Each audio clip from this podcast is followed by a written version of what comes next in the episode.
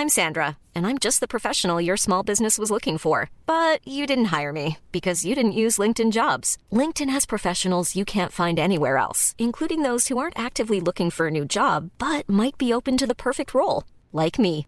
In a given month, over 70% of LinkedIn users don't visit other leading job sites. So if you're not looking on LinkedIn, you'll miss out on great candidates like Sandra. Start hiring professionals like a professional. Post your free job on linkedin.com/people today.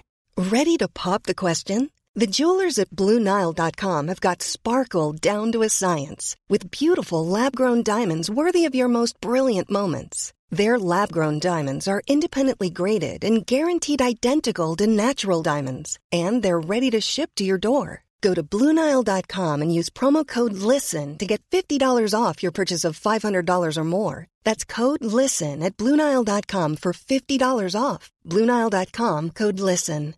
Here's a cool fact a crocodile can't stick out its tongue. Another cool fact you can get short term health insurance for a month or just under a year in some states. United Healthcare short term insurance plans are designed for people who are between jobs, coming off their parents' plan, or turning a side hustle into a full time gig. Underwritten by Golden Rule Insurance Company, they offer flexible, budget friendly coverage with access to a nationwide network of doctors and hospitals. Get more cool facts about United Healthcare short term plans at uh1.com. Hello, c'est Constance et vous écoutez Éphémère. Comme vous pouvez l'entendre, je suis désolée, j'ai la voix complètement cassée pour cette introduction, mais pas pendant l'épisode du podcast, ne vous en faites pas. Avant de commencer, je tiens à vous signaler que cet épisode parle du sujet très douloureux de l'inceste. Certaines personnes ne seront peut-être pas capables de recevoir ce témoignage difficile. Écoutez-vous. Saskia a deux ans. C'est une petite fille épanouie, drôle et heureuse de vivre, avec sa maman et son frère. Son père, quant à lui, n'est pas très présent, car son travail lui impose de nombreux déplacements. Saskia a 7 ans. Son comportement change. Elle s'éteint. Elle veut fuguer. Elle veut mourir. Sa maman s'inquiète. Qu'est-il advenu de sa petite fille? Pas un instant, ses doutes se portent sur son mari, l'homme qu'elle aime, et ce père aimant qui tient absolument à border sa fille le soir pour lui dire bonne nuit. Saskia a 12 ans. Elle est en colère, très en colère. Elle cherche les limites.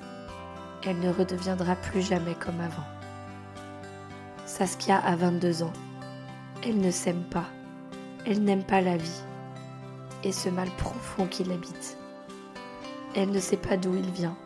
Elle ne sait pas mettre un mot dessus. Elle s'est perdue. Perdue dans les bras des garçons, dans l'alcool, dans la drogue. Comment pourrait-elle aimer et être aimée? Saskia crie, un dernier cri de désespoir. Et soudain, elle sent un apaisement. Peut-être que la vie vaut le coup finalement. Salut Saskia, merci beaucoup euh, d'accepter de témoigner dans Éphémère. Je suis vraiment mais tellement touchée que tu aies accepté euh, bah, de témoigner, de raconter ton histoire. Surtout que celle-ci n'est pas facile, donc euh, vraiment je te remercie. Bonjour Constance, merci. Merci de ta confiance surtout. Merci de me, de me laisser cette occasion de pouvoir m'exprimer et de pouvoir un peu raconter humblement un petit bout de, de ma vie. Bah écoute, vraiment avec grand plaisir, je suis honorée de t'avoir avec moi aujourd'hui. Euh, Saskia, est-ce que tu peux te présenter s'il te plaît, la Saskia d'aujourd'hui? Oui, alors aujourd'hui j'ai 30 ans, euh, coup dur. Ça y est, la trentaine. Rien de Voilà, j'ai 30 ans, j'ai euh, deux enfants, un garçon et une fille. Et puis je suis mariée. Voilà, on habite dans le Var. on était en région parisienne, on a tout quitté pour vivre dans le Var parce qu'on travaillait Enfin voilà, on est venu pour le travail. Mhm. Euh, et donc euh, on est dans un tout petit village euh, de 1000 habitants. Ah ouais, ça te plaît? Ouais, c'est vraiment vraiment super chouette et puis puis ça correspond bien à notre famille. On n'a pas trop fait exprès d'atterrir ici et puis finalement c'était parfait pour nous donc c'est ça qui roule. Ok, trop bien. Alors, du coup, Saskia, je vais pas te demander de présenter la Saskia adolescente parce qu'on va revenir encore plus en arrière. la Saskia vraiment enfant. Est-ce que tu peux me raconter les premiers souvenirs que tu as de ta famille? Oui, mon tout tout premier souvenir que j'ai, c'est à mes deux ans. En fait, c'est deux ans et demi plutôt, c'est ma rentrée en, maternelle. où je me souviens en fait que j'étais très fan de mon grand frère. J'ai un grand frère qui a un petit peu moins de deux ans de plus que moi. Euh, et j'ai toujours été hyper fan de mon frère, ça a toujours été mon, modèle, un peu mon pilier, même encore euh, maintenant à l'âge adulte. Et, et, je me souviens qu'il allait à l'école et que je voulais aller à l'école avec lui, donc euh, on a été à l'école, sauf que je pensais que l'école c'était un truc où on mettait tous les enfants ensemble et que. Oh non, la déception quand t'as vu que t'étais pas avec ton frère Et en fait, j'ai pas compris parce qu'on a emmené mon frère dans sa classe et puis moi j'ai voulu rentrer et ma mère m'a dit non. Et donc après, quand j'étais dans ma classe, voilà. Et donc, euh, suite à ça, j'ai détesté l'école. Même encore maintenant, je n'aime pas beaucoup l'école. Mais, ah, euh, c'est ouf Mais voilà, ça c'est mon tout premier souvenir. La frustration de euh, dingue quoi. Bah du coup, j'ai détesté l'école pendant 17 ans. Est-ce que c'est bien clair et, euh, et, je me souviens euh, je me souviens très bien de notre toute première maison, on habitait en bord de Seine, c'était un petit chalet. D'ailleurs, c'est drôle parce que la maison qu'on a achetée ressemble beaucoup. En fait, on a décidé de l'acheter parce qu'elle ressemblait beaucoup à cette maison dans laquelle j'ai d'excellents souvenirs. voilà, mon papa, quand j'étais petite, en fait, il était euh, reporter, euh, reporter, grand reporter de guerre, donc il était très peu à la maison. D'accord. Euh, les premiers souvenirs, c'est vraiment mon frère, ma mère, nos tortues, parce qu'on avait des tortues. voilà, le, le bord de Seine. Ouais. Vie, vie paisible, classique, si je puis dire, d'une petite fille, deuxième de fratrie. voilà. Ok, donc vous étiez tous les quatre, enfin surtout tous les trois, du coup, de ce que je comprends. Exactement, on était, on, voilà, on était tranquillement, on faisait euh, notre, euh, notre petite vie. Euh, on avait aussi, enfin maman travaillait aussi beaucoup, beaucoup. je comprenais pas d'ailleurs trop pourquoi elle travaillait autant quand j'étais petite, mais du coup on avait aussi des super nounous qui dormaient à la maison. Ah parce qu'en fait elle faisait, comme ma mère, elle, en fait elle est pigiste, donc elle a un statut d'intermittente et elle faisait euh, l'équivalent de ce qu'on fait en un mois, mais en dix jours, quoi. Donc en fait, elle travaillait à fond pendant dix jours avec les nounous qui dormaient à la maison. Ah et puis euh, et puis après, elle était vraiment avec nous. Hmm. Euh, et j'ai un super bon souvenir d'une de mes nounous. Alors je, je, sais pas où est-ce qu'elle est actuellement parce que elle est partie de la maison un peu brutalement, mais elle s'appelait Fatou. C'était une nounou d'origine africaine et, et, voilà. Et en fait, maintenant, quand je porte mes enfants en, écharpe, je pense à elle parce que je sais qu'elle me portait comme ça. Ah, trop chou. Ok, donc tu continues ton petit chemin de vie euh, et à 7 ans, euh, ton monde bascule. Est-ce que tu peux me raconter qu'est-ce qui s'est passé? Oui, alors en fait, à mes 7 ans, euh, d'abord on a déménagé, on a changé de maison. On a changé de maison pour avoir plus grand et, et en fait, ça paraissait chouette parce que on avait, dans notre ancienne maison, moi je dormais avec mon frère, on avait la même chambre. Et puis lui, en fait, en grandissant, il voulait un peu d'intimité et plus être avec sa petite sœur. Et donc là, dans cette nouvelle maison, on avait chacun notre chambre. Euh, ce qui paraissait plutôt bien, sauf qu'en fait, euh, papa, lui, euh, avait arrêté de partir à l'autre bout du monde pour ses reportages et était tout le temps à la maison. Ce qui peut paraître bien aussi, sauf qu'en fait, moi, j'ai un papa qui. donc, c'était diagnostiqué un peu sur le tard, mais bipolaire pervers narcissique. Donc, c'est très compliqué, en fait, très, très, très compliqué à la maison. Tu t'en rendais compte, toi, entre, les parents, euh, entre tes parents déjà, qu'il y avait des, des tensions Non, moi je m'en rendais pas compte euh, parce que maman, elle c'est une femme forte qui a toujours euh, mené la barque et qui a toujours été incroyable. Enfin, vraiment, maman, trop forte quoi. ça met la pression d'ailleurs un peu hein, d'avoir une maman aussi, aussi forte et aussi courageuse. voilà. Mais c'est pas grave parce que je suis sa fille, donc forcément j'ai hérité un peu de Évidemment, c'est dans tes gènes. Et, euh, et en fait, euh, non, je m'en rendais pas compte, surtout qu'en fait papa était extrêmement manipulateur et que petite, euh, moi je pensais que la méchante c'était maman. D'accord, ok. je pensais vraiment que la méchante c'était maman. Et T'as des exemples comme ça? Ouais, j'ai bon, bah on va rentrer un peu plus dans le vif du sujet. concrètement, en fait, à mes 7 ans, c'est papa qui me couchait le soir, et quand il me couchait le soir, il fermait la porte derrière lui, en fait, il avait des attouchements. Et ça, c'était tous les soirs, c'était répété. Euh, et euh, quand j'étais petite, en fait, il me disait, c'est parce qu'on s'aime et c'est normal. Euh, un papa aime sa fille comme ça. et à 7 ans, en fait, on se dit pas... au départ, ça me dérangeait un peu, mais tu te dis pas... Enfin, on est un peu naïf, quoi, en fait. On se dit pas... Euh, bah non, mon papa, enfin voilà, euh, enfin comme toutes les petites filles, pour moi mon papa c'était mon papa, euh, c'était celui qui faisait tout le temps des cadeaux.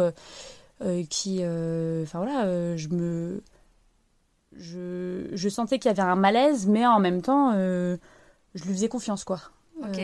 Tu, tu, sentais que cette, enfin, il y avait ce truc de c'est très bizarre en même temps, je sais pas quoi faire. Je me souviens que je lui disais, tu sais, papa, quand tu m'aimes, moi je trouve que tu m'aimes trop fort et ça fait mal. tu lui dis, tu m'aimes trop fort et ça fait mal.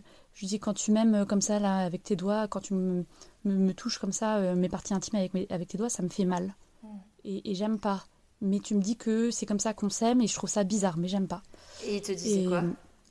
Et papa euh, me disait, si, si, c'est normal. Et puis au moment où il a commencé à se rendre compte en grandissant que, que moi je lui disais, en fait, non, je crois que c'est pas normal, euh, il m'avait dit, tu te rends compte, Saskia c'est notre petit secret à nous, ça c'était depuis toujours, c'est notre petit secret à nous. Euh, c'est euh, parce qu'on s'aime, voilà, on a eu cette grande chance d'avoir ce grand lien tous les deux. Euh, même ton frère n'a pas ce lien avec moi. c'est notre petit secret à nous, il faut pas le dire, sinon ça briserait quelque chose, etc. Donc je le disais pas. Et puis un jour j'ai menacé de le dire, je devais avoir 9 ans.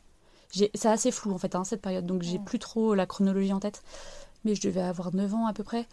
où j'ai dit, en fait, je vais le dire je vais le dire. Je, me souviens que j'avais essayé d'appeler euh, euh, le, le, numéro de l'enfance maltraitée. Ah oui, donc tu étais quand même en courant. 119, 119. Ouais, le 119. Le Pardon, le 115, rien à voir. le, le 119, j'avais appelé. Je ne sais même pas comment j'avais, j'avais appelé. Et en fait, on m'avait dit, c'est pas un numéro pour faire des blagues. Ah merde.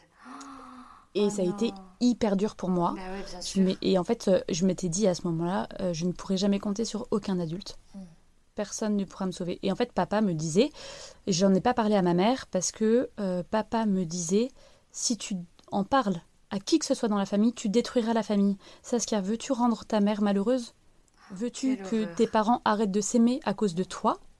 Veux-tu Et en gros, il me disait, c'est toi, c'est toi la responsable, c'est toi la responsable de tout.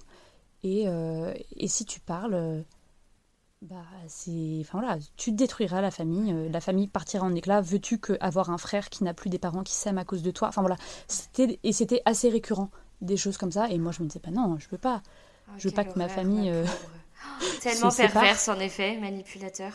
Donc euh, voilà, moi je me et en fait maman, enfin papa cachait tellement bien son jeu, donc il était apprécié par tout le monde, par tous les amis, par toutes les personnes qui, le croisaient. Il était, c'était un homme hyper intelligent, avec une grande culture. Donc euh, les gens disaient Waouh, quel homme incroyable Donc euh, il y avait cette côté-là un peu fier quand je voyais le regard des gens qui regardaient mon père. Je me disais Bah ouais, c'est mon père, euh, il est hyper fort. Je me souviens qu'il donnait des cours d'anglais dans mon école.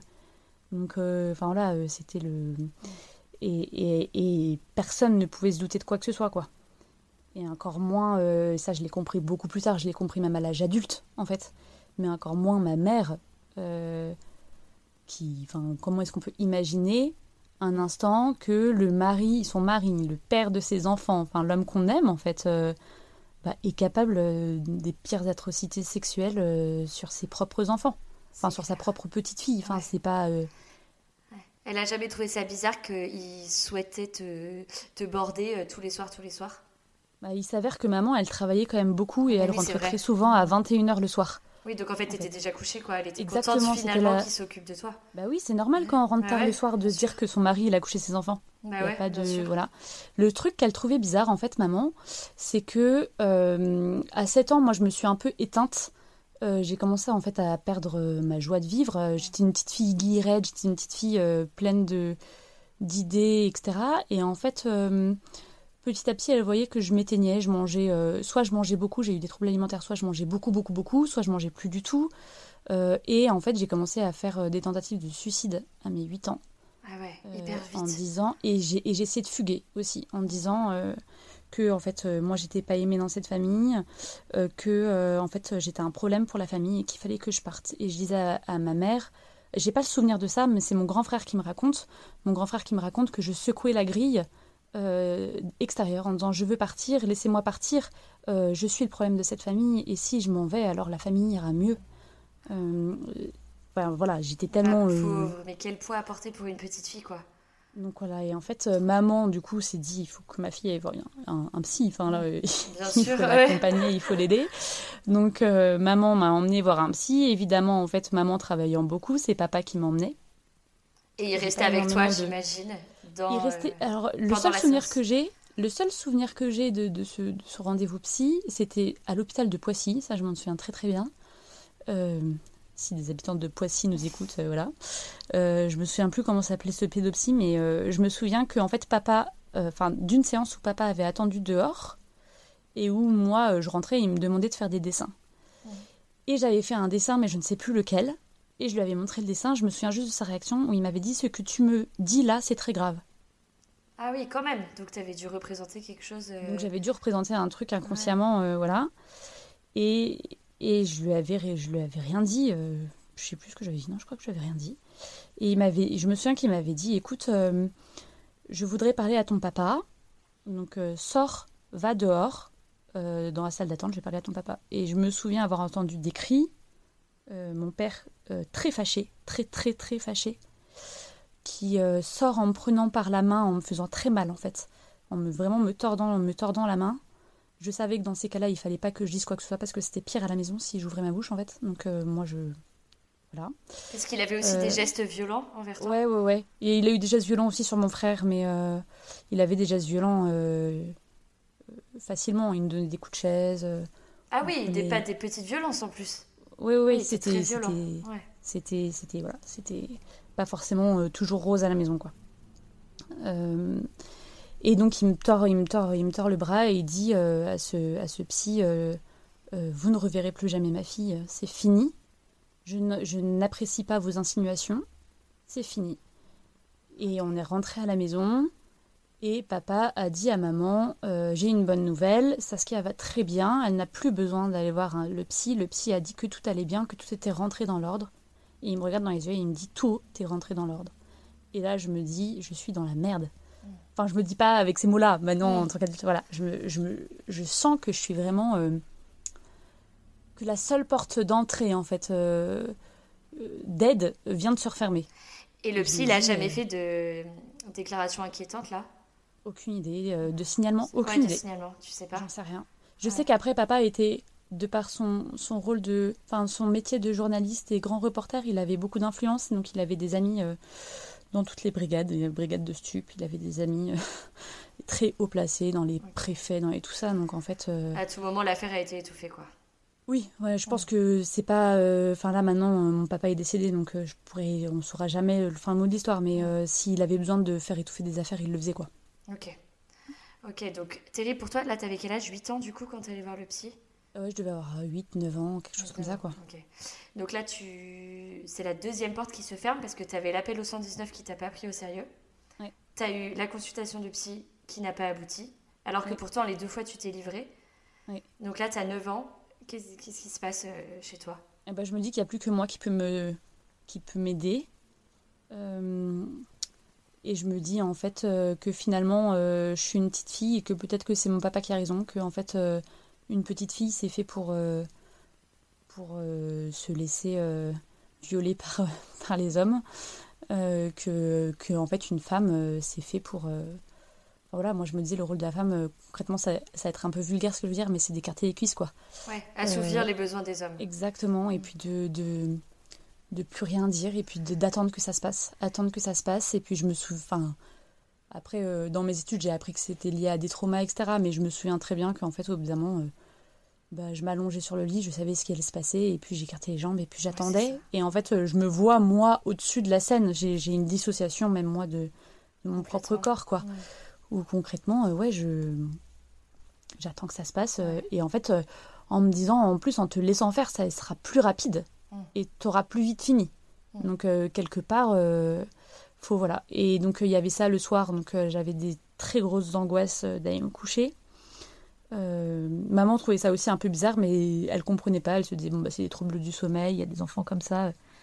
Elle comprenait pas pourquoi est-ce qu'à 21h quand elle rentrait du travail, en fait elle me retrouvait assise en haut des escaliers et je lui disais je t'attendais, je voulais pas aller me coucher sans toi. et elle se disait bon bah c'est ma petite fille, elle veut un bisou. Enfin voilà, enfin euh, je pense que elle, elle ramenait aussi au rationnel, euh, ce qui me paraît aussi euh, normal et sain dans sa tête. Enfin, enfin vraiment, voilà, j'en veux vraiment pas à ma maman. Enfin, Non, mais comment, en effet, ce que tu disais au début, comment tu peux imaginer que ton mari, le, père de tes enfants, puisse faire une chose pareille? C'est inimaginable. non, c'est pas, c'est, pas imaginable. C'est pas imaginable. Euh, Mais elle voyait quand même que c'est t'allais pas bien, du coup, quand même. elle voyait que j'allais pas bien, mais elle ne le comprenait ouais, pas. Elle comprenait Elle pas la ne cause. le comprenait pas. Ouais. Ouais, elle ne le comprenait pas vraiment. Et puis je, surtout en fait, euh, maman m'a dit ça. En fait, c'était quand il y a quelques mois, hein, donc c'est un peu récent. Elle m'a dit, mais Saskia, euh, tu te souviens quand quand t'étais petite, euh, je te disais que ton corps t'appartenait, que personne Ah n'avait oui, le droit elle de toucher. fait de... Ouais, d'accord, J'ai aucun souvenir de ça. J'ai aucun souvenir de ça parce que je le dis que moi c'est ce que je disais à mes enfants, contrairement à ce qu'on a- ce qu'on m'avait dit. Donc elle me dit bah attends, euh, T'es sympa, mais moi aussi, je te l'ai dit. Ah ouais, voilà exactement. Euh, et j'ai aucun souvenir de ça. Donc Ah ouais. elle aussi, elle s'attendait à ce que j'aille la voir s'il se passait quelque chose en dedans. Bah voilà en fait il se passe ça et c'est pas normal et du coup maman aide-moi. Voilà. Oui, c'est ce que j'allais te demander d'ailleurs. T'allais plus vite que moi. Euh, bah, du coup, donc, tu me l'as dit, ta maman t'avait mise en garde sur tous ces sujets du corps, etc. Et à 7, 8, 9 ans, 10 ans, euh, même avec tes, je sais pas, tes copines, des films, est-ce que tu te rendais compte que, que ça n'allait pas quand même dans ta famille, que cette relation avec ton papa n'était pas saine du tout et que les autres ne vivaient pas ça?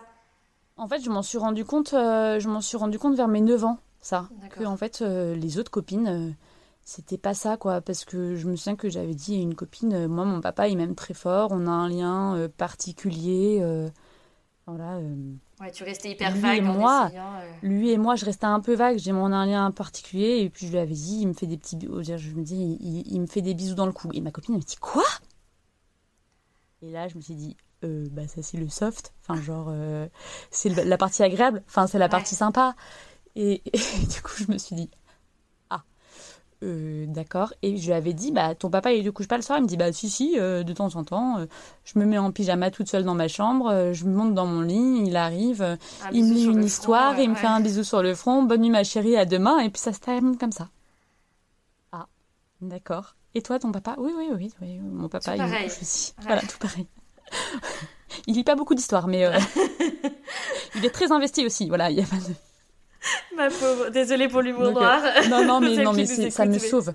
Et en fait, moi, ouais, ce qui m'a, m'étonnes. ce qui m'a sauvé, ce qui m'a sauvé la vie, ce qui me sauve toujours la vie, euh, je pense, hein, c'est que euh, j'étais passionnée de, de chant. J'étais passionnée par l'art. Je, suis- je suis toujours un peu artiste. J'étais passionnée de chant et je chantais. En fait, je voulais pas aller à l'école parce que je voulais chanter.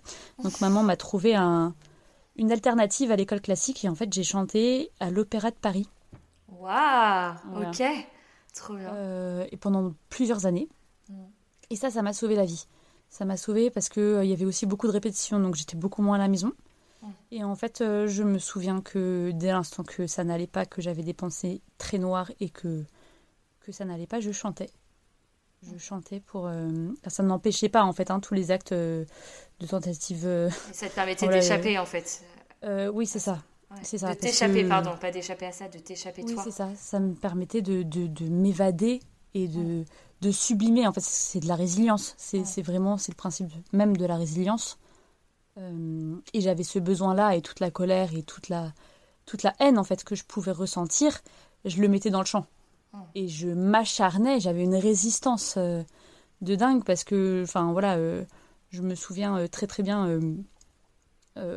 quand j'avais euh, 11 ans, je chantais à l'Opéra Bastille le soir.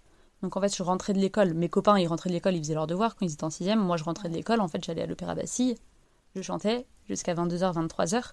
Je rentrais chez moi. Donc en fait, euh, il y avait quand même euh, l'Opéra Bastille euh, jusqu'aux Yvelines. Il y avait au moins une grosse heure de transport en commun. Mm. Je rentrais avec ma mère chez moi. Donc je me couchais quoi, une heure du matin. Et le lendemain matin, j'étais à l'école comme tout le Tu monde. vas être épuisé. J'étais éclatée. Je ne sais même pas, là, actuellement, Comment tu faisais tu, tu tu tiendrais même pas le même rythme? Je sais pas, quand je vois que je suis en PLS parce que ma fille elle se réveille une fois dans la nuit, je... donc voilà, je ne sais pas. Mais parce Je- que tu, juste, euh, ça te permettait d'échapper aux agressions, non? Ouais, et je pense que j'avais toute cette énergie à mettre quelque part et je le. J'allais jusqu'à m'épuiser quoi, Mm. en fait. J'allais jusqu'à m'épuiser et quand quand il n'y avait pas de chance, c'était le drame. C'était le drame de me dire, mais qu'est-ce que. Enfin, je voulais pas être à la maison quoi. Ouais, bien sûr. Donc euh, voilà. Ouais, donc ce calvaire euh, va de tes 7 à tes 12 ans, donc pendant 5 ans, quasiment tous les soirs. Oui. Qu'est-ce qui s'est passé à tes 12 ans? Et bah à mes 12 ans, euh, donc j'étais en sixième, sixième, cinquième. Enfin bref, j'étais au collège et on avait des cours de, de natation euh, dans notre école. Euh, J'aimais beaucoup ça et en fait j'ai une copine qui a été réglée et qui du coup ne pouvait pas aller euh, à, à la, à la natation. baigner. Donc moi, ma mère m'avait jamais expliqué ce que c'était, hein, que les règles, je savais pas ce que c'était. Euh, et donc c'est ma copine qui m'a qui m'a expliqué. Et elle m'a dit, elle m'avait dit, bah je perds du sang. Je dis ah bon, mais c'est grave. Enfin, faut t'emmener à l'hôpital. Enfin, euh, Ça va si pas du tout, t'es en train de mourir en fait là. Oui, voilà. tu commences à juste pas aller à la piscine. C'est même ne pas aller à l'école là. Vraiment. euh. Et en fait, elle m'avait dit non, non, mais c'est normal. C'est parce que je deviens une femme. Donc, euh, ok, euh, tu deviens une femme. euh. En plus, elle avait l'air hyper contente. Donc, moi, euh, si tu veux, j'étais euh, à milieu d'être contente d'être une femme. Enfin, Ouais, tu seule envie, c'était d'être un mec. Ouais. J'avais même essayé de pisser debout pour me dire que ça allait pousser, rien n'a poussé, j'étais très déçue. Mais voilà, et donc à 12 ans, je comprends bien que de toute façon je suis une fille et que je n'ai pas. Voilà, que faut que j'assume quoi. De toute façon, j'ai pas d'autre solution que de rester fille. Euh, et puis, euh, et puis donc voilà, elle m'explique euh, ce que c'est que les règles et elle me dit en fait, je deviens une femme. Et je dis ah bon, elle me dit oui, parce que grâce à ça, je peux avoir un bébé. Ok. Et je lui dis comment ça, grâce à ça, tu peux avoir un bébé? Mm. Et du coup, elle m'avait expliqué avec des mots d'enfant, mais euh, enfin voilà, rapidement. Personne t'en avait jamais grande. parlé ça. Même Non. à l'école? Non, Non, ok. j'ai pas souvenir d'en avoir. découvrais. Ok. Et, euh, et voilà, elle m'avait dit, bah voilà, tu sais, euh, quand on sera grand, euh, quand mon mari m'aimera beaucoup, et ben on- ça nous permettra d'avoir des bébés. Ok. Et du coup, je me suis dit, ah, mais il y a un créneau à prendre là. Il y a un créneau à prendre et il faut que je fasse. Enfin voilà, je me suis dit, est-ce qu'il est assez fou pour faire un bébé à sa fille? Ouais. Voilà. Est-il assez fou pour mettre enceinte sa fille?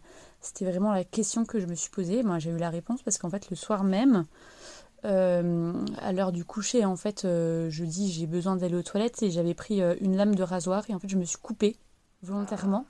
Je me suis coupée le bras, en fait, au niveau des veines pour que ça coule bien, mais pas trop non plus. Enfin bref, pour que ça coule. Ouais. Et en fait, j'ai pris ma culotte et j'ai étalé du sang. J'ai étalé du sang, mine de rien, et en fait, je suis repartie. Ma copine me disait qu'elle avait mal au ventre, donc j'ai feinté d'avoir très mal au ventre en allant en ligne, en me couchant. Euh, mon père m'a couché comme d'habitude, m'a enlevé la culotte, et là, il a vu en fait le sang. Mm. Et il est parti de ma chambre sans rien dire, et c'était fini. Ok. Et là, je me suis dit, sauvée. Oh là là, mais quelle ingéniosité et en même temps quelle horreur d'en d'en arriver là, quoi. Et c'était le. Ouais, je. Je. Cette copine, en fait, on, on- on s'est perdu de vue. euh, Elle s'appelait Calypso. Elle s'appelle toujours Calypso, d'ailleurs, j'espère. Euh, voilà, on, on s'est vraiment perdu de vue. Euh, je sais pas ce qu'elle est, je sais pas ce qu'elle est devenue. Mais euh, je lui dois une fière chandelle parce qu'au final, euh, du haut de, ses, de nos 12 ans, elle, elle était Ouais. pas au courant, mais c'est elle qui m'a. Enfin, voilà, Ouais, sans le savoir, c'est elle qui t'a Ouais. donné la clé d'arrêter tout ça, quoi. Exactement. D'accord. Donc là, tu te comprends que il a plus jamais réessayé après. Il a plus jamais réussi. Ah ouais, le switch complet, fini. quoi. Du Ok. jour au lendemain, c'était fini. Il n'y avait plus que, en fait, euh, euh, quand on désobéissait, euh, des grosses tartes. Ouais. enfin, Ouais, donc la violence physique Ouais, voilà, il y mais avait pas la toujours une- violence sexuelle. il y avait toujours une emprise aussi morale. Voilà, où mon papa, en fait, il me disait tout le temps que je m'habillais comme une traînée, euh, que j'aguichais, que... Ah oui, charmant aussi. euh, violence verbale aussi, du oui, coup. Là, oui, on a tout. mais voilà, mais le, en fait, euh, il, il- dès l'instant qu'on qu'on essaie d'aller à son encontre et qu'on essaie de se dresser un peu contre lui en disant, mais là, je suis pas d'accord pour telle ou telle raison, enfin, dès l'instant qu'en fait, euh, et c'est la preuve du pervers narcissique, hein, il, il nous faisait, euh, je sais pas, il arrivait à retourner la situation pour nous dire qu'en fait, c'était nous les propres responsables de nos propres malheurs et que lui, euh, lui c'était lui, euh, le beau prince, qui faisait tout pour euh, rendre tout le monde heureux, quoi, Ouais. Concrètement. Voilà, et c'est, ça a été, il a été tellement loin dans sa perversion que même à la fin de sa vie, en fait, il a été mis en EHPAD parce qu'il était très malade. Il a été mis en EHPAD par un de nos demi-frères. On a appris la connaissance de notre demi-frère quand j'avais 18 ans. Enfin bref, c'est un peu... c'est une... Voilà, je crois faire a un feuilleton enchaîné, de ma quoi. vie. Ouais. On pourrait faire un feuilleton de ma vie. J'ai un En fait, La mes parents avaient telenovela de 19 ans d'écart. Mes parents avaient 19 ans d'écart, en fait, et, euh, et voilà, mon, mon, mon, mon père euh, est devenu papa à 20 ans. Ma mère le savait pas quand il l'a épousé. Enfin bref. On a appris ça euh, plus tard. Et mon demi-frère, en fait, s'est beaucoup occupé de papa sur la fin de sa vie. Et donc, il a été en EHPAD. Et en EHPAD, quand, quand papa est décédé, à son enterrement, en fait, papa m'avait, il m'avait fait promettre. euh, j'avais euh, 12 ans, 9 ans, 10 ans, 12. Il m'avait dit Je crois que le jour où je mourrai, je serai seule. On me laissera euh, m'enterrer comme un chien. Et je lui avais dit Moi, je te promets que, que je serai là et je te promets que, que je me. Enfin voilà, que, que tu seras pas tout seul. Et du coup, bah en fait, il, est décédé, ça va faire. Ça fait un an. Il est décédé en septembre 2022. Et euh, concrètement, euh, bah, on a tout acheté quoi le minimum parce que j'avais pas envie de mettre une somme incroyable. Voilà, on a tout acheté, on a tout tout fait et en fait à son enterrement tous les gens de l'EHPAD disaient à quel point est-ce que c'était un homme incroyable, de générosité, de gentillesse. Ma pauvre, ça devait te détruire à chaque ça fois. A été, ça a été très très dur. Ça a été très très très dur et je me souviens euh, d'un appel. on fait un peu une discrétion du coup de, mm. à l'année dernière, mais je me souviens quand on m'a appelé pour dire que papa était morte, euh, était mort, pardon. Je me souviens que la nana, euh, enfin une infirmière, je pense qui devait être très gentil, qui appréciait papa, m'avait dit Mais euh, vous, vous êtes jamais venu le voir. Parce que je suis allée le voir une fois en fait. Vous, vous êtes jamais venu le voir. Comment est-ce que vous pouvez être triste? Enfin, en gros, il m'avait dit Donnez-moi une bonne raison de ne pas être allé voir un, homme si gentil. quelle horreur Et je, je, lui avais répondu des années d'inceste. Est-ce que c'est une bonne raison? Oh. Et la nana, ça a dû la calmer. Ouais, ouais elle se sentit pas bien du tout. Elle a dit ah pardon, je savais pas. J'ai dit bah oui, c'est pas quelque chose qu'on qu'on se vante. Euh, je voilà, euh, c'est pas c'est pas quelque chose qu'on se vante. Euh, moi, j'ai cherché toute ma vie d'avoir aussi des aveux de la part de mon père mm. parce que j'en ai eu besoin pour me construire.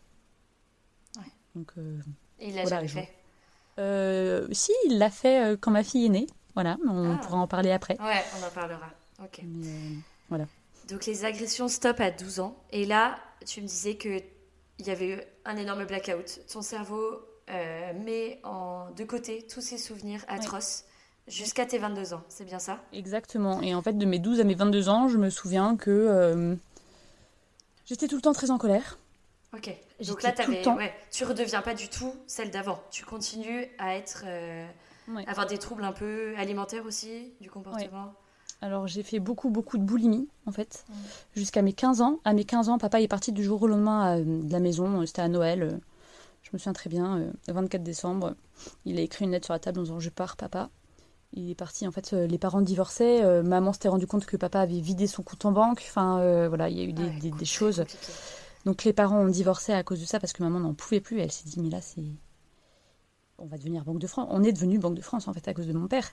Euh, et quand, quand maman s'est dit je vais porter plainte contre mon mari en fait, qui, qui a imité ma signature, qui a, qui a vidé mon compte, enfin voilà, euh, voilà. En fait, papa est parti. En, mon père est belge et donc papa est parti en Belgique en se disant bah là en fait je suis intouchable. Et il est parti du jour au lendemain, euh, sans prévenir, sans qu'on s'en doute.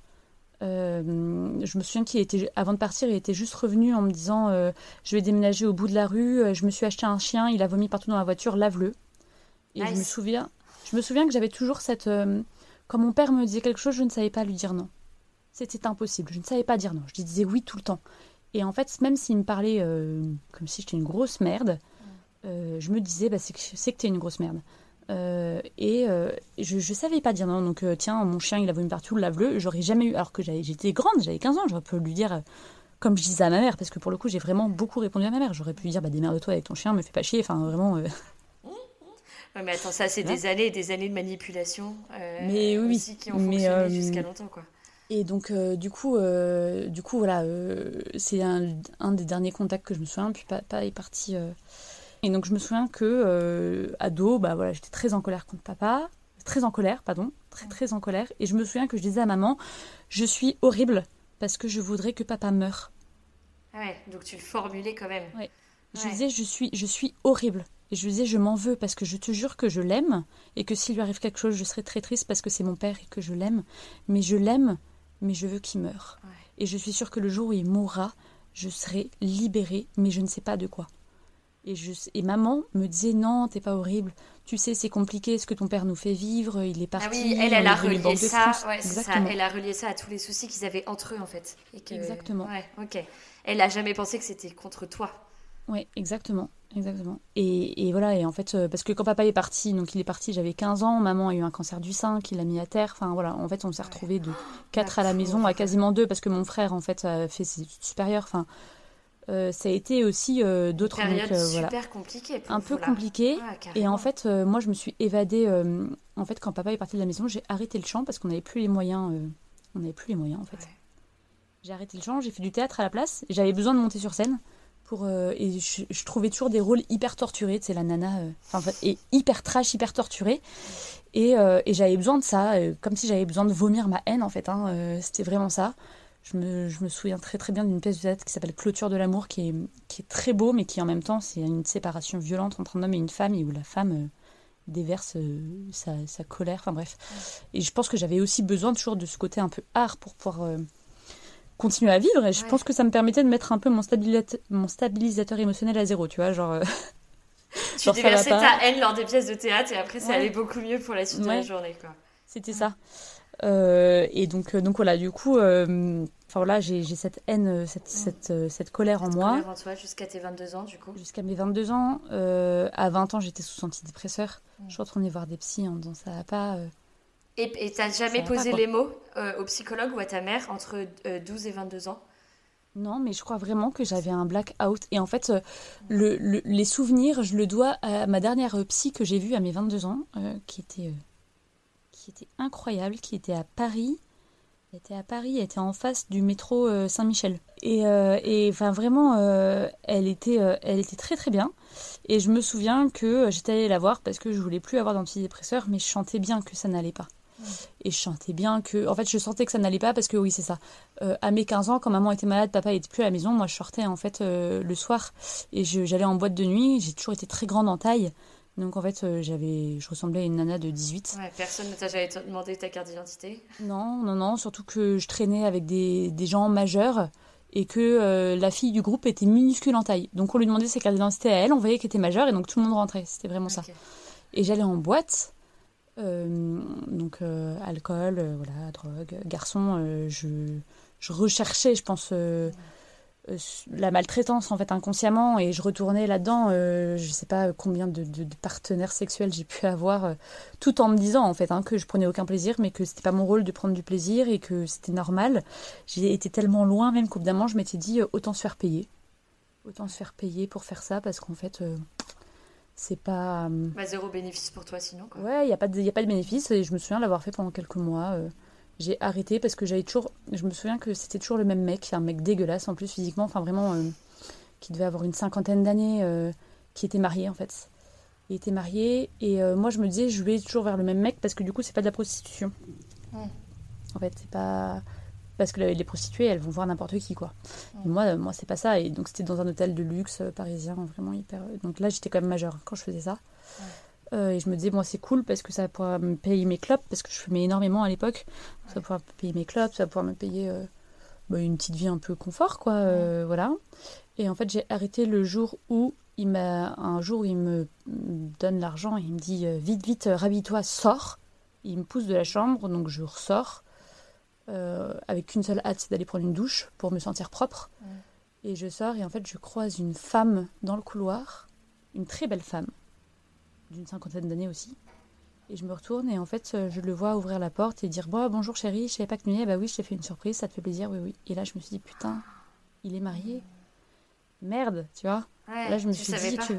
ouais. et je me suis dit Tu vas détruire un couple et tu vas détruire comme tes parents. Ouais, tu retournes dans le même schéma, c'est fou. Voilà. Et en fait, euh, ce qu'il faut savoir, c'est que euh, de mes 15 à mes 22 ans, à la séparation des parents, je ne disais qu'en boucle, quand je parlais des séparations de mes parents, la famille, j'ai tout fait pour que la famille ne se détruise pas, mais la famille s'est quand même détruite d'elle-même. La famille s'est quand même détruite d'elle-même. Et personne ne comprenait ces phrases, pas même moi en fait. Hein. J'ai la famille s'est quand même détruite, c'est pas juste. C'est pas juste. Elle aurait pas dû se détruire cette famille. Parce que j'ai tout fait pour qu'elle se détruise pas. Et personne, mais vraiment personne ne comprenait ces phrases. Et je le disais dans des sanglots euh, à plus pouvoir respirer quoi. donc euh, enfin voilà. Et donc tout ça pour dire que euh, je finis par aller chez cette psy euh, je finis par aller chez cette psy, en fait, ce qui me dit. Euh, donc, les autres psys, me disaient Bah ouais, vous avez été très malheureuse, euh, enfin voilà, vous êtes très torturée, mais sans me dire pourquoi. Et en fait, cette psy m'a dit Bon, je voudrais que vous me parliez de votre enfance. Et je me dis, c'est quoi le schmilblick en fait euh, Moi, je viens vous voir parce que je sais pas tenir une relation amoureuse, parce que voilà, pour moi, c'était aussi un peu ça le problème. Je me disais que c'était parce que je cherche absolument à être aimée, mais j'y arrive pas, je m'y prends mal. Il me dit, oui, oui, non, mais très bien, on en parlera, mais parlez-moi de votre enfance. Moi, je me souviens, deux ans et demi, hein, je raconte ce que je vous ai raconté au début, euh, la maternelle, euh, tout le bazar là. Et puis, voilà, six ans. 14, 14 voilà. ouais, c'est ça. 14, etc. et puis, je me souviens de l'avoir dit, j'ai été réglée à 17 ans, très tard. au final. C'est clair. et elle me dit, ah oui, c'est quand même, c'est quand même atypique d'être réglée aussi tard. Et je dis, oui, bah, je sais pas. voilà. Et en fait, et en fait, elle me dit, qu'est-ce qui s'est passé à partir de vos 7 ans? Je lui dis, je sais pas. Essayez de, de, de vous rappeler d'un souvenir joyeux, d'un souvenir bien. Essayez de, et concentrez-vous. Et la, la, séance se termine comme ça parce que j'avais rien à lui dire en fait. Et puis j'ai commencé en fait à me dire bah oui qu'est-ce qui s'est passé? Donc euh, j'ai commencé à regarder des photos en fait des photos de, enfin moi j'adore regarder les photos pour moi c'est ouais. hyper important d'ailleurs euh, là je, je, me lance comme photographe donc enfin voilà je pour moi la photo est hyper importante et donc je commence à regarder des photos euh, parce que toi-même tu t'es dit genre ah bah ouais tiens je sais pas ce qui s'est passé de Ouais. mes 7 à mes 12 ans ouais ok Et donc, euh, et donc du coup, je... Mais ça m'avait jamais paru bizarre, en fait, de pas savoir. Parce que j'avais des souvenirs, en... j'avais des souvenirs, en fait. Et... et je comprenais pas les gens qui me disaient, moi, deux ans et demi, je m'en souviens pas. Je dis, bah, euh, si, c'est normal de s'en souvenir. c'est hyper facile enfin Et en fait, ça m'a jamais paru bizarre que je me souvienne de souvenirs si, si éloigné lointains ouais. et des souvenirs plus proches de pas m'en souvenir. Et ça m'apparaît... Ça... euh, Maintenant, ça me paraît lunaire, en fait, de me dire que ça me paraissait pas bizarre, mais ça ne m'a jamais paru bizarre. Bref. Et donc... euh, tu te replonges dans les photos? et donc je me replonge dans les photos. Et euh, des souvenirs reviennent de vacances sympas euh, dans notre maison de famille en Belgique. Euh, de, de vacances avec mes grands-parents, parce qu'en fait mes grands-parents en vacances, ils nous prenaient beaucoup les cousins-cousines ensemble. Euh, voilà, de, de- de souvenirs sympas. Et en fait, parallèlement à ça, j'avais des douleurs corporelles qui se réveillaient. Et ça, je comprenais pas. Je comprenais pas pourquoi est-ce que euh, j'avais mal dans tout mon corps, quoi. Euh, J'avais mal... euh, concrètement, ma vulve, en fait, elle me, elle me brûlait, quoi. J'avais super mal. en regardant les photos Ouais. de te souvenir Ouais. Et je, je faisais des cauchemars où je rêvais de mon père, en fait. Et je ne comprenais pas. Je me, je me souviens notamment d'un d'un cauchemar, donc si je m'en souviens encore maintenant, c'est qui m'a quand même marqué, où j'étais, euh, je faisais mes courses euh, au supermarché dans mon rêve, et euh, dans ce rêve-là, en fait, mon père vient et il me tient la bouche très fort en me disant tu ne dois pas le dire à personne, la famille va se détruire, Saskia, tu ne dois pas le dire à personne, et mes dents tombent tellement il me tenait fort. Et je me réveille avec cette douleur à la bouche et cette douleur dans toutes mes parties intimes, cette douleur dans mes seins, cette douleur dans tout mon corps. Et je me dis, c'est bizarre. C'est bizarre. Et du coup, euh, et ça, c'était la veille d'une séance chez ma psy. Et du coup, je lui dis, j'ai fait un rêve bizarre, vous allez me prendre pour une folle. Et je lui dis, mais je vous jure que je suis pas folle et je veux pas avoir d'antidépresseur. Et je me souviens d'avoir dit ça, je veux pas. Je veux pas, je suis pas folle, je veux pas qu'on m'interne en fait. Et il m'avait dit, bah euh, voilà, racontez-moi. Donc je raconte ce rêve, je raconte les douleurs, je raconte ça, et je lui dis, je suis complètement hystérique. Et elle me dit, non, vous êtes complètement victime. elle elle avait compris Et elle, elle avait compris. Et en fait, je dis, mais victime de quoi? Et elle m'a dit, ça va revenir. Ça va revenir et ça va être douloureux et ça va. Et ça va être douloureux, ça va vous faire mal. Et ça va revenir. Et j'avais un peu peur de me dire, putain, ça va revenir, euh, qu'est-ce qui va revenir, quoi tu vois? Ouais, elle te laisse comme ça fin de la séance Ouais. elle va revenir euh, bon courage quoi Ouais, c'était un peu ça. On se revoit la semaine prochaine. Et elle m'avait dit, si vous avez besoin qu'on se revoie avant, vous m'appelez. ok Et en fait, euh, petit à petit, euh, tout est revenu. Des flashbacks, en fait. Des, des vrais flashbacks. euh, et ça a été ma deuxième descente en enfer, en fait, parce que... bah t'as revécu tout ce que t'avais vécu une première fois Ouais. Et je revoyais les scènes, en fait. Et, je re- et d'un coup, tout me paraissait clair, limpide, et je comprenais. Comme si d'un coup, je comprenais ma vie. Et en même temps, comme si je me disais, j'aurais, j'aurais préféré ne jamais comprendre. J'aurais préféré... euh, J'aurais préféré... ça reste dans un coin de ma tête euh, J'aurais préféré jamais. continuer à aimer et détester ce père euh, et pas simplement me dire en fait euh, c'était un vrai con quoi. Enfin, c'était. alors, un je, vrai pervers ouais, je pense que sa pathologie explique, mais ne justifie pas, n'excuse pas. bien sûr heureusement que non voilà. Et en fait, ça, ça s'est fait parallèlement. En fait, euh, j'avais revu cette psy-là parce que je m'étais dit, euh, enfin, j'avais essayé de refaire une, une ultime tentative de suicide en fait à mes 22 ans en me disant que la vie ne méritait pas la peine d'être vécue. après avoir euh, eu tous ces souvenirs? Ouais, avant, avant. avant en fait, avant d'avoir eu ces souvenirs. Euh, du coup, c'est un flashback, c'est un peu pourri, désolé, mais. non, t'inquiète pas. en fait, je m'étais dit que la vie ne valait pas la peine d'être vécue, que j'arriverais jamais à être une grande comédienne comme je le désirais, que je serais jamais aimée. Et donc, voilà, je m'étais vraiment dit, c'est naze, il manque plus qu'à mourir et puis ce sera fini. Et puis en fait, vraiment, je me disais, euh, ton calvaire sera fini. Sauf que je savais plus trop qui j'étais. En fait, j'avais tellement l'habitude de faire la fête tout le temps, d'être avec mille garçons différents, de, toucher à la drogue, à l'alcool, enfin, d'avoir cette, vie euh, mm.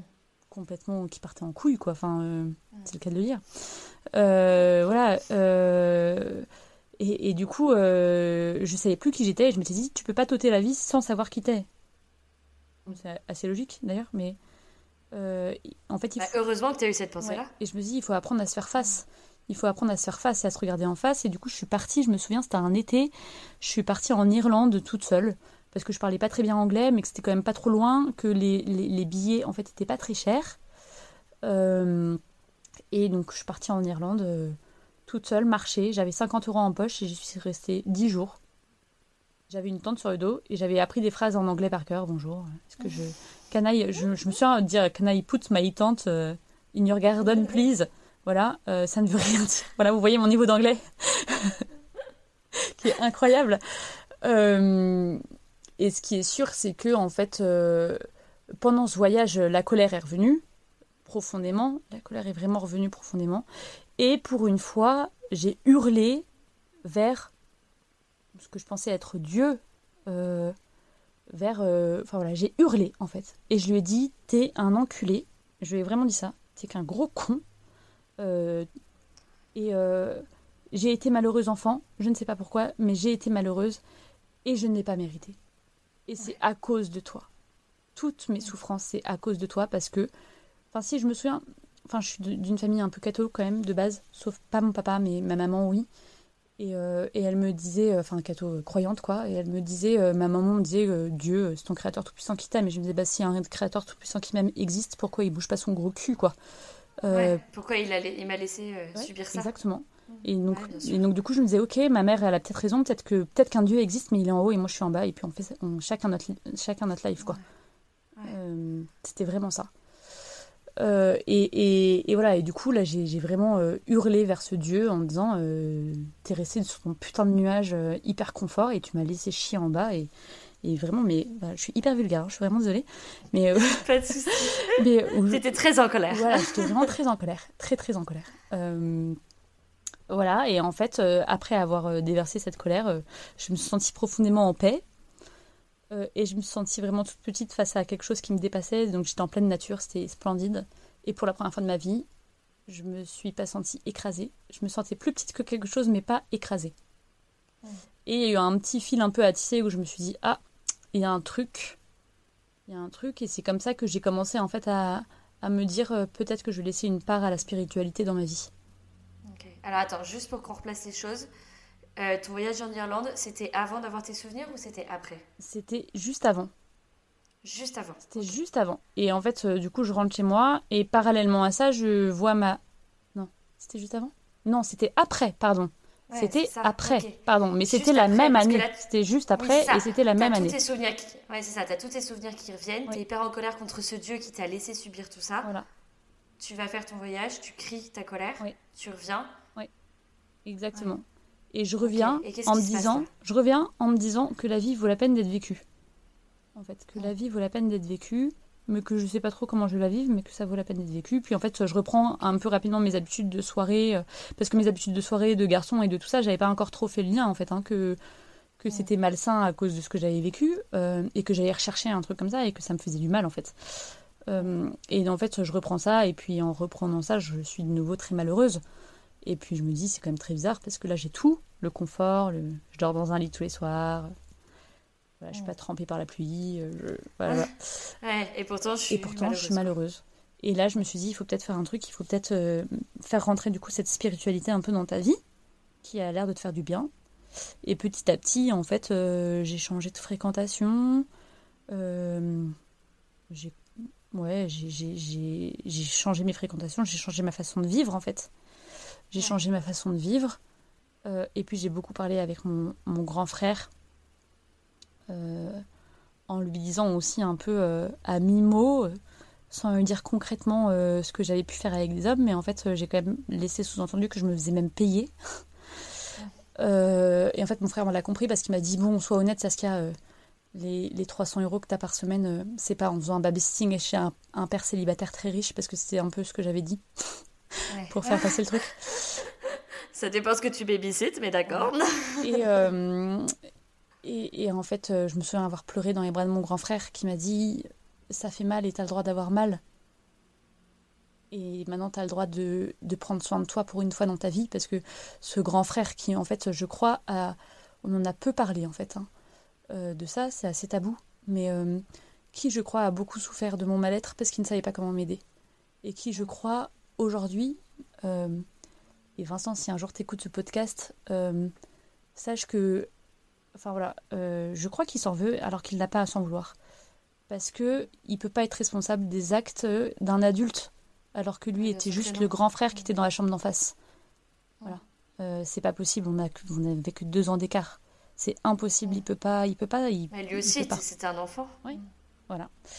Et, et, ce grand frère qui a toujours été mon pilier, qui l'est toujours aujourd'hui, euh, donc, euh, donc voilà, euh, c'est. Je suis un tout petit peu émue. mais, voilà, c'est. C'est voilà, donc cette psy en fait qui me fait remonter tout à la surface. À côté de ça, ma spiritualité qui rentre dans ma vie, où du coup je me sens aussi un peu moins seule. Hein, pour, où d'un coup je, je, trouve aussi des raisons à ce que j'ai pu vivre, en me disant bah, peut-être que finalement j'ai peut-être vécu ça pour aider d'autres un jour. Et si en fait c'est aussi mon moteur de maintenant, de me dire euh, si euh, ce que je dis une fois peut aider une personne, alors en fait c'est gagné. Alors euh, j'ai entre guillemets bien fait de vivre ce que j'ai vécu. Enfin, j'ai pas bien fait de vivre ce non, que j'ai vécu. Non, mais ça donne un sens à ce que tu as vécu, je pense. Voilà. Mmh. C'est pas en vain. Et, et ça m'aide. Mmh. Et, et, ça m'aide. Donc, du coup, voilà, à côté de ça, donc j'apprends aussi. Enfin, j'apprends à m'accepter comme femme en me disant bah euh, du coup euh, j'ai je suis ce que je dois être sans pourtant euh, pour autant être heureuse d'être une femme hein, parce que j'avais toujours ce somme de me dire bah j'ai tiré de mauvais lot quoi tant pis hein, pile ou face le sexe faible c'est pour moi voilà exactement je suis le sexe faible et c'est comme ça et et puis et puis voilà il va falloir que j'apprenne à vivre avec et puis évidemment je m'étais dit de toute façon je vais être bonne évidemment je sais pas à me marier et puis à, à, attendre que ça se passe euh, dans la sexualité. Enfin, ouais, t'avais une vision jamais... hyper passive en fait de la femme, quoi. La nana qui se ouais. laisse faire, euh, ouais. qui a pas trop son mot à dire. Qui se laisse marcher ouais, dessus. Ça. Et en fait, je me disais, parce que je sentais que j'avais un fort caractère quand même, parce qu'on m'a toujours reproché, on m'a toujours reproché d'avoir un fort caractère, parce que j'étais agressive en fait. on m'a toujours dit, t'es hyper agressive.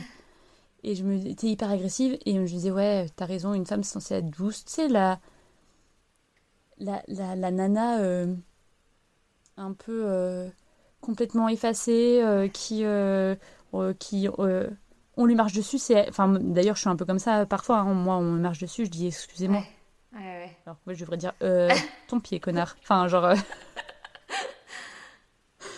voilà. Mais et donc j'essayais en plus du coup de, de, de lisser ce que j'étais en me disant bah je suis une femme, faut être douce, faut être dans la vocation de la femme, finalement, c'est peut-être tout simplement d'être à la maison et de faire la vaisselle, euh, et puis de bien fermer sa bouche. Enfin voilà, un truc qui en plus me fait bah oui, hurler. Qui en plus me fait hurler aujourd'hui. Enfin, euh, ouais. Voilà, euh, concrètement, euh, moi c'est mon mari qui fait les machines à laver. Enfin, euh, Non mais attends, enfin c'est ce qu'on t'avait appris à faire pendant toute ton, pendant toute ton enfance. C'est normal aussi qu'à l'âge adulte, tu encore cette Oui. image-là? Oui, exactement. Et du coup, avec ce, voilà, toujours ce côté aussi à pas trop savoir dire, dire non. Et donc, en faisant rentrer cette spiritualité dans ma vie, tout ça, en fait, j'ai fait une année de césure Mm. dans mes études parce que je savais plus trop ce que je voulais faire. Tu m'étonnes. Euh, donc, parce qu'après le bac, j'avais fait des études de théâtre pour être comédienne. Et puis, euh, en fait, en ayant cet apaisement intérieur, euh, j'avais plus du tout envie de monter sur scène. Je sentais que j'avais plus du tout besoin de, de hurler et de crier. J'avais plus besoin de que, en fait, j'avais plus besoin que les que les hommes m'aiment. Enfin, que les hommes avec un grand H, Ouais. hein, que les hommes, que les femmes. J'avais plus besoin d'être admirée par par la race humaine. Enfin, voilà. Et du coup, je savais plus trop ce que je voulais faire de ma vie parce que j'avais tout basé là-dessus. et donc je me dis merde, qu'est-ce que je vais faire Donc j'ai fait une année, une année de césure pour un peu apprendre à découvrir qui était un peu ce dieu-là que j'essayais de faire rentrer dans ma vie, apprendre à savoir qui était l'homme de façon générale et apprendre à savoir un peu qui j'étais moi. Donc c'était vraiment neuf mois, donc une année scolaire quoi. fort en émotion, j'imagine. pour ça. C'était, c'était incroyable. C'était une année, moi, qui m'a vraiment forgé dans ma vie mm. et qui m'accompagne encore maintenant, enfin voilà, qui, qui m'a donné des bonnes bases.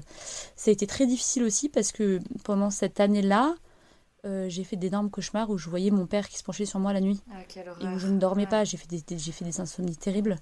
J'avais l'impression qu'il mettait, je sentais encore ses mains sur moi en fait.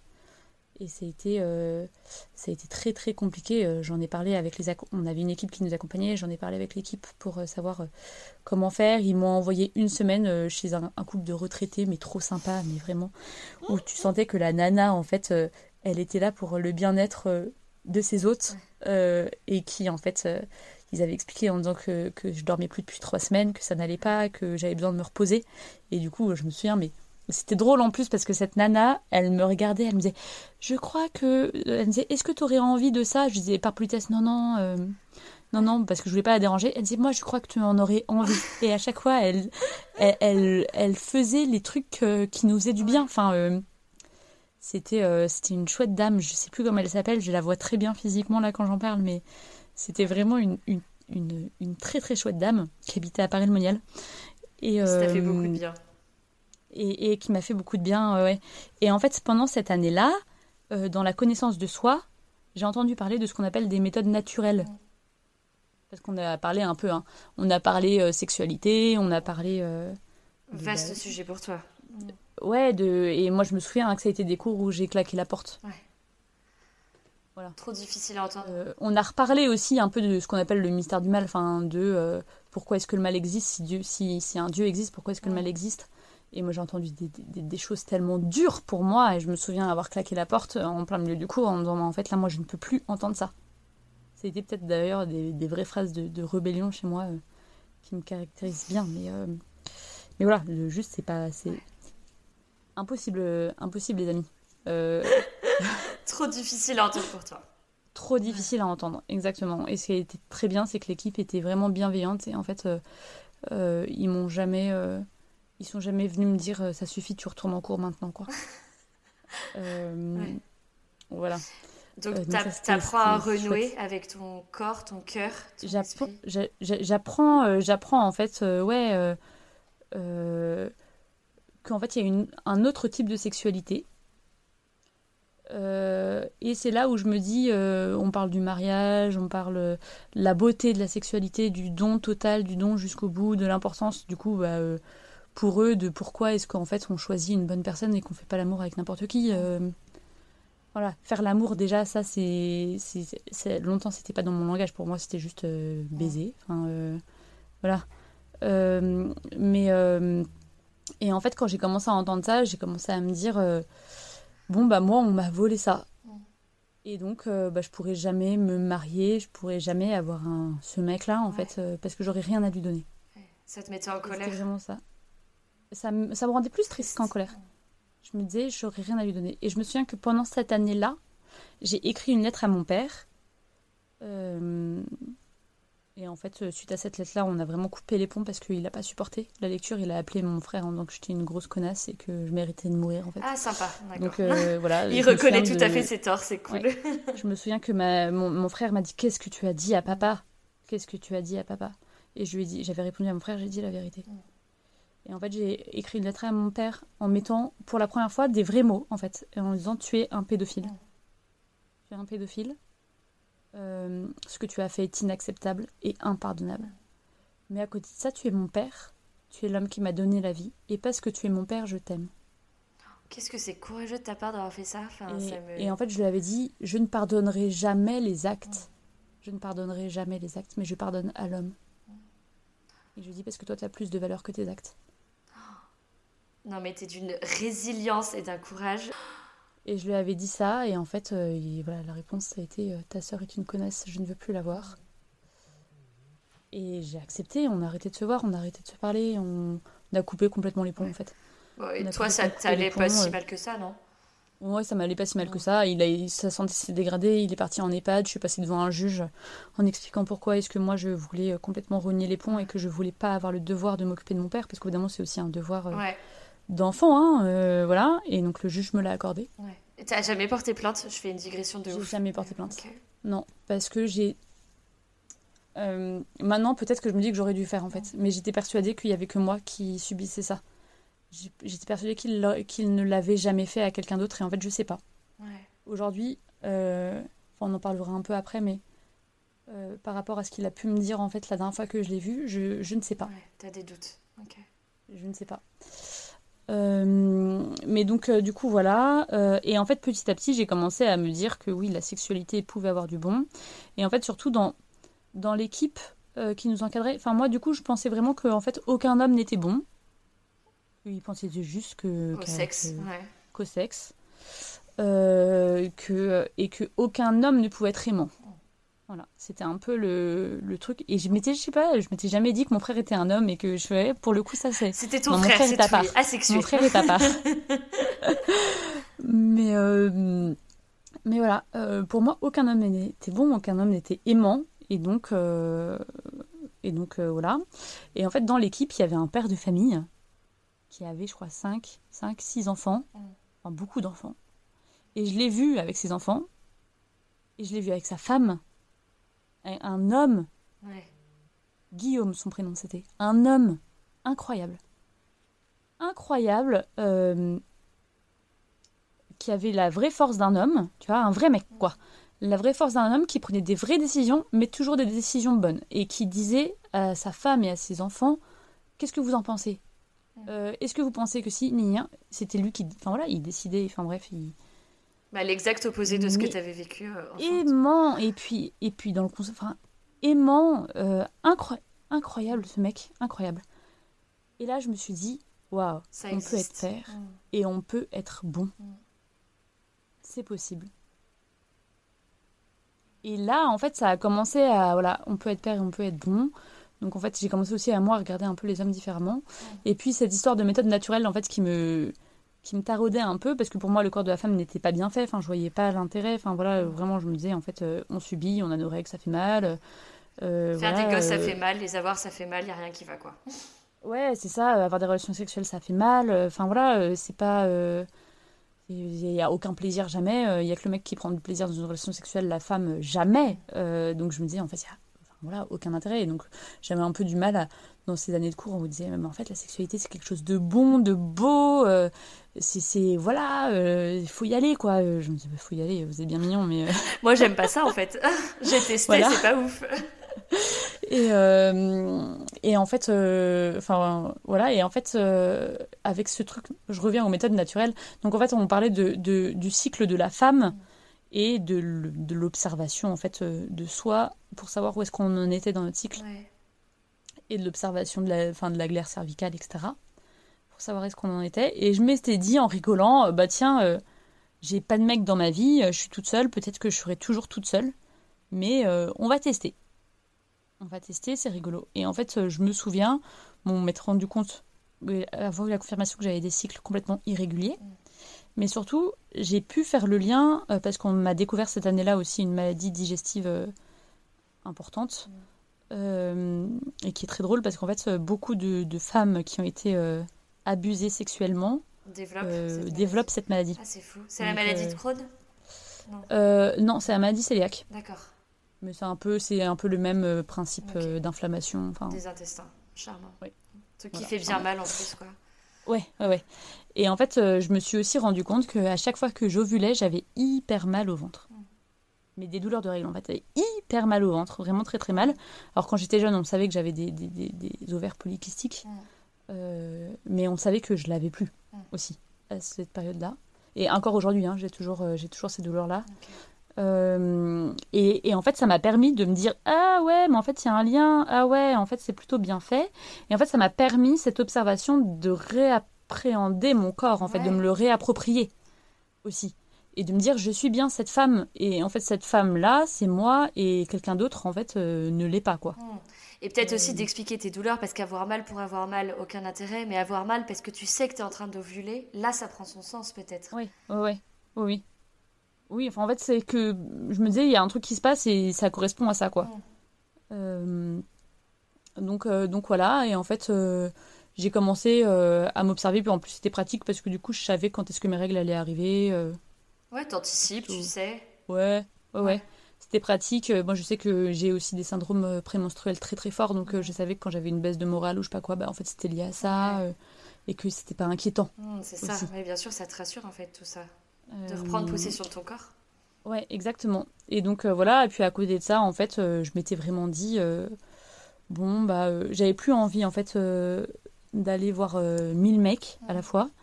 Et du coup, je m'étais dit, on verra bien. On verra bien.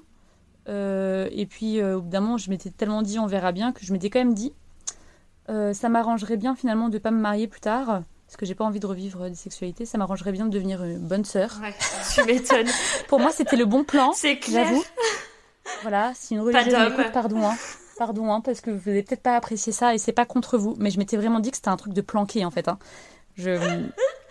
bah pour toi, non, mais pour toi, ça aurait été un truc de planqué. Ça aurait été la voie trop facile pour toi. Et, du coup, je m'étais dit, c'est sûr, je suis appelée à faire ça. Et j'étais tellement persuadée que j'avais essayé de rentrer dans un couvent qui m'avait dit, bah, euh, non, non. pas du tout. C'est pas du tout fait pour vous. Au revoir, madame. Euh, oui, exactement. Et en fait, après cette année, là, après cette césure, euh, enfin, j'avais fait deux années de césure. Et après ces deux années de césure, donc euh, euh, j'avais fait après une autre, une, autre, une autre année de césure en fait où j'étais dans les quartiers nord de Marseille avec une association très chouette. qui m'avait beaucoup plu parce que, parce que je voulais mettre l'art au service des jeunes. En fait, je m'étais dit que c'était ça que je voulais faire. Et après cette deuxième année de césure, je suis rentrée en école pour devenir éducatrice spécialisée. Et donc, euh, et donc, parallèlement de ma première année, j'essaye de rentrer chez les bonnes sœurs et elles me disent non. Et donc là, je me dis merde, euh, bah, je vais devoir euh, soit vivre seule, soit me marier, enfin me marier, soit avoir un mec, quoi. Ouais, rencontrer quelqu'un à la limite, vivre le vivre platoniquement. donc voilà. Et puis en 2018, ouais. c'est ça, septembre 2018, j'ai 25 ans, quelque chose comme ça. Et là Je crois que j'ai 25 ans. Et en fait, je rencontre un mec. Je, en fait, euh, cette, cette année-là, je m'étais dit qu'il fallait que je reprenne soin de moi. C'était la première année de ma vie où je m'étais dit, il faut que je prenne soin de moi. Mm. Je me suis dit, il faut que je prenne soin de moi. Et du coup, j'étais retournée. Euh, j'avais trouvé une chorale. Et euh, ça peut paraître un peu la petite mamie qui va à la chorale, mais, mais non, pas du tout. C'était une chorale de jeunes. Et donc, j'allais à la chorale et ça me faisait beaucoup de bien. Mm. Je renouais un peu avec avec tout ça. Bah ouais, avec ce qui te faisait du bien euh, enfant en plus. Ouais, ça me faisait du bien enfant et je renouais avec tout ça euh, vraiment.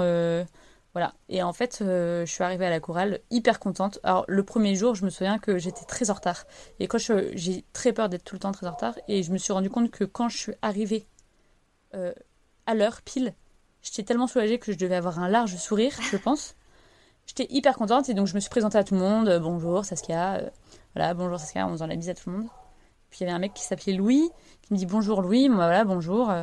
Et en fait, euh, et en fait euh, ce mec-là, euh, on s'est bien entendu.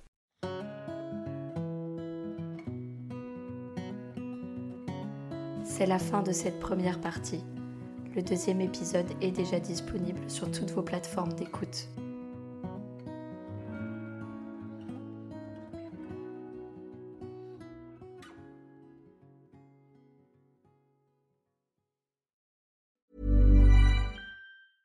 Mom deserves the best, and there's no better place to shop for Mother's Day than Whole Foods Market. They're your destination for unbeatable savings, from premium gifts to show-stopping flowers and irresistible desserts. Start by saving 33% with Prime on all body care and candles. Then get a 15-stem bunch of tulips for just $9.99 each with Prime. Round out Mom's menu with festive rosé, irresistible berry chantilly cake, and more special treats. Come celebrate Mother's Day at Whole Foods Market. Ever catch yourself eating the same flavorless dinner three days in a row?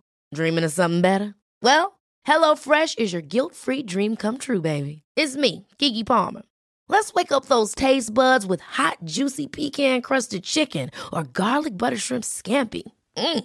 Hello Fresh. Stop dreaming of all the delicious possibilities and dig in at HelloFresh.com.